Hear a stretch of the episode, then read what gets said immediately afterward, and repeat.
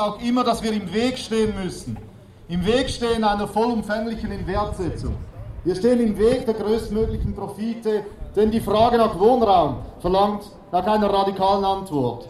Und diese Antwort fällt auch weltweit gleich aus, den Widerstand zu organisieren. Hier und heute können wir den Gegner auch benennen. Hier und heute hat er ein Gesicht.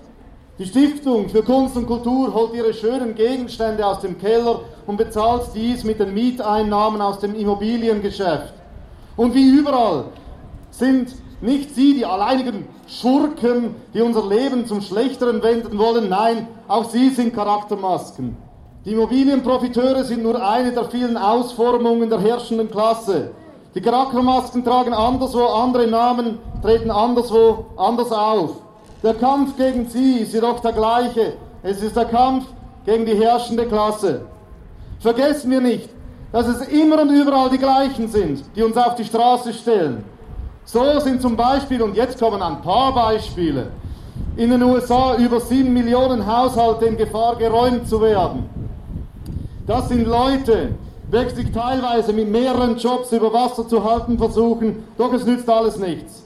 Selbst der Trump-Administration war klar, dass diese Masse an Menschen auf die Straße zu stellen ein politisches Problem für sie darstellen könnte. Sie veranlasste ein Räumungsmoratorium, welches von der Nachfolgeregierung sogar noch verlängert wurde. Die Leute waren einen Moment lang geschützt. Nun hat auf Ende 2021 das oberste Gericht dieses Moratorium aufgehoben also werden nun millionenfach die Menschen auf die Straße gestellt. Wir können nur hoffen, dass sich deren Wut auf der Straße artikuliert. Denn die Leute in den USA kennen sich aus mit Wohnungsnot. Sie werden immer wieder erfolgreich Organisationen bilden von unten, welche sich dann auch die Wohnungen zurückholen. In der BAD gab es aber keine Pause. 30.000 vollzogene Zwangsräumungen im letzten Jahr, doch auch hier regte sich Widerstand. Ein eigenartig demokratischer Raum auch noch. Nachdem ein Gericht den sogenannten Mietendeckel kassiert hatte, begannen die Leute die Abstimmungskampagne Deutsche Wohnen enteignen zu beginnen.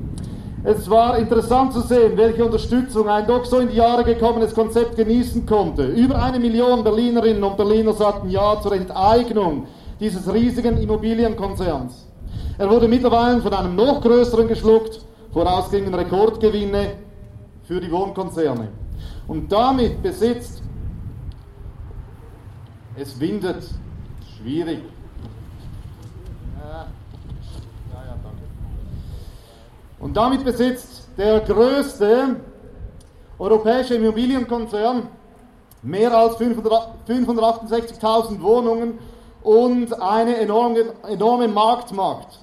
Natürlich darf an dieser Stelle nicht fehlen, dass die, die Unterstützung der regierenden Sozialdemokratie in diesem Fall so ausgestaltet wird, mit allen Möglichkeiten zu verhindern, dass es zu einer Enteignung kommen wird. Der Druck von unten muss also stabil bleiben, sonst wird es nichts und auch das ist den Leuten klar. Also heißt es weiterhin, enteignet die Enteignerinnen.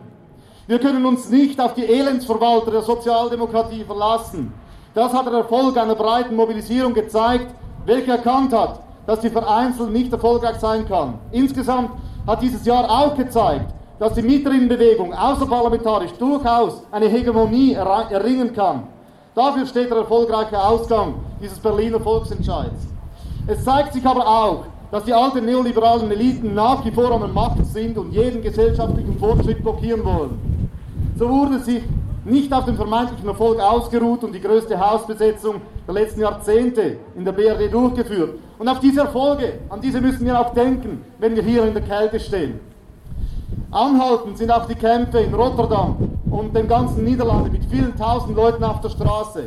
Immer neue Hausbesetzungen während ihres sogenannten Wohnaufstands, wie sie es nennen. In Irland wird seit Jahren für bezahlbaren Wohnraum gekämpft und die Zustände dort sind katastrophal. In Italien stehen die Leute ebenfalls im Weg und sagen Hände weg von unserer Stadt, auch hier wird nicht geräumt. Die Bewegung obdachloser Arbeitslo Arbeiter in, konnte in St. Paulo die Börse besetzen. Nur symbolisch und für kurze Zeit, doch ein wichtiges und kämpferisches Zeichen. Und vergessen dürfen wir auch nicht Griechenland. Nicht nur verteidigen dort die Leute ihre Siedlungen gegen die Cops, sondern sie müssen sich auch noch mit anderen kriminellen Banden rumschlagen. Die Besetzung der Fabrik von Diome in Thessaloniki produziert seit vielen Jahren selbstverwaltet. Immer wieder werden sie angegriffen, doch auch sie stehen weiterhin im Weg. Wir sind also mit unseren Kämpfen nicht alleine.